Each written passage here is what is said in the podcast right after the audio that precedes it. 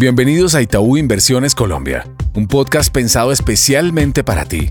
Aquí hablaremos sobre temas económicos, financieros y bursátiles para que entrenes tu conocimiento y así puedas tomar decisiones acordes a tus necesidades en el mercado. Hola a todos, bienvenidos a este nuevo episodio de Itaú Inversiones Colombia. Hoy los estaremos acompañando Sharon Vargas, analista de portafolio, y quien les habla Karina Monzón, gerente de investigaciones económicas.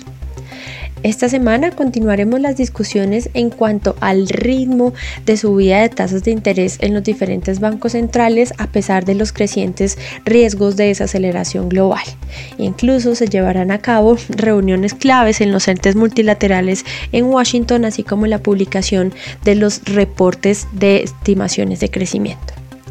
En este contexto también conoceremos el dato de inflación en los Estados Unidos, para el cual esperamos una aceleración en el indicador de inflación básica anual y esto nos llevaría a soportar nuestra expectativa de que la Fed debería continuar con movimientos agresivos en tasa de interés, incluso con otros 75 básicos de tasa para el mes de noviembre y de cara al 2023 seguimos pensando que las tasas pueden llegar a un 5%. A nivel local, estamos también muy al tanto de los datos de producción industrial y ventas minoristas que deberían moderar su tendencia de crecimiento a niveles cercanos del 7% y del 5% respectivamente, pero también a final de semana estaremos muy atentos de la nueva encuesta de expectativas del Banco de la República, donde muy seguramente podremos ver niveles más altos en materia de expectativas de inflación y de contracción de la política monetaria. Particularmente en Itaú actualizamos nuestro escenario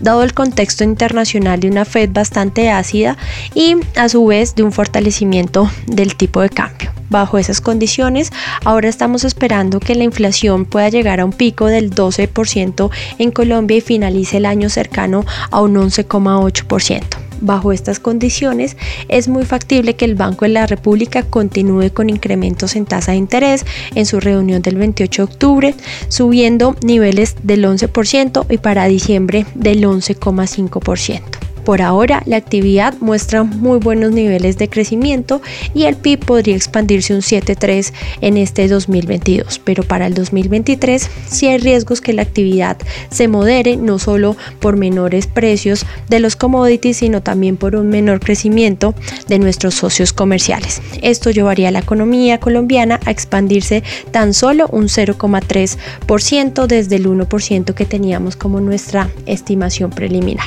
Y finalmente, estos temores que vienen ahondándose en materia de desaceleración de crecimiento junto con política monetaria bastante fuerte nos llevaría a pensar en niveles de tipo de cambio para cierre de año bordeando el 4700 e incluso para 2023 del 4800 donde la volatilidad del mercado va a seguir siendo protagonista. Demos paso entonces a Sharon para hablar un poco más de la estrategia de mercados. Muchas gracias, Caro. Entrando ahora a la perspectiva de los mercados en la renta fija local, hemos visto una presión importante en los bonos de largo plazo en medio de un comportamiento similar en los bonos globales, tras una persistencia en especial de la Reserva Federal de mantener un discurso alcista en tasas de interés y los datos económicos que siguen mostrando resultados mixtos, a lo que se le ha sumado la volatilidad en la toma de decisiones locales en medio de la discusión de la reforma tributaria y los diferentes anuncios que desde el actual gobierno se han emitido.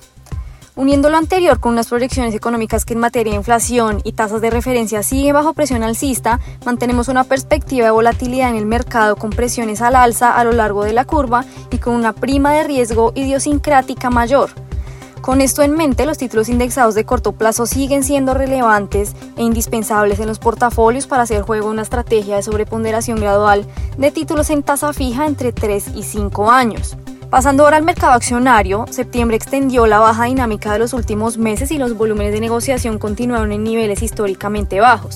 Esta vez tanto los extranjeros como los fondos de pensiones, que son agentes que más participación tienen en el mercado local, fueron vendedores netos luego de algunas compras observadas entre julio y agosto. El índice acumula así dos trimestres de baja profundidad y desvalorizaciones, ubicándose como el de peor desempeño en la región durante el tercer trimestre de 2022, con una caída acumulada de 14.7%, en contraste con Brasil, Chile y Perú, que registraron avances de 11.7, 3.3 y 5.8% respectivamente respectivamente. Ese entorno internacional de incertidumbre por la respuesta de los diferentes bancos centrales ante la inflación y la amenaza que representen frente a una recesión global, sumados a un ámbito local que aún tiene varios temas por resolver sobre la mesa, hacen que esperemos una lateralidad en el movimiento del índice para este mes, en un rango de operación entre los 1060 y los 1300 puntos, donde es posible entonces que los flujos se mantengan aún eh, deprimidos. Finalmente, para el peso colombiano vemos probable una ruptura a los niveles máximos del año sobre los 4.670 pesos por dólar. Tras los recientes datos en Estados Unidos, la expectativa del dato IPC en dicho país, ese riesgo idiosincrático local en torno al petróleo que aún es bastante incierto y la fortaleza del dólar a nivel global. Sin embargo, vemos probable también un aumento más fuerte del petróleo que pudiera dar algún tipo de soporte a esas presiones al alza, incluso si se da un entorno favorable pudiera darse algún tipo de impulso bajista. Los niveles entonces para sobreponderar el dólar se ubican sobre los 4.550 y los 4.520 pesos con niveles esperados arriba eh, entre los 4.670 y los 4.720 pesos por dólar. Así concluimos este episodio semanal. Gracias por conectarte a Itaú Inversiones Colombia. Dale play a toda la información económica y financiera que hemos preparado para ti. Gracias por conectarte a nuestro podcast. Dale clic al botón de seguir y así escucha todos nuestros episodios. Recuerda que puedes compartir nuestro contenido con tus amigos y familiares. En Itaú Inversiones Colombia, creemos en el crecimiento y fortalecimiento de tus proyectos. Voy actualizado porque voy con Itaú.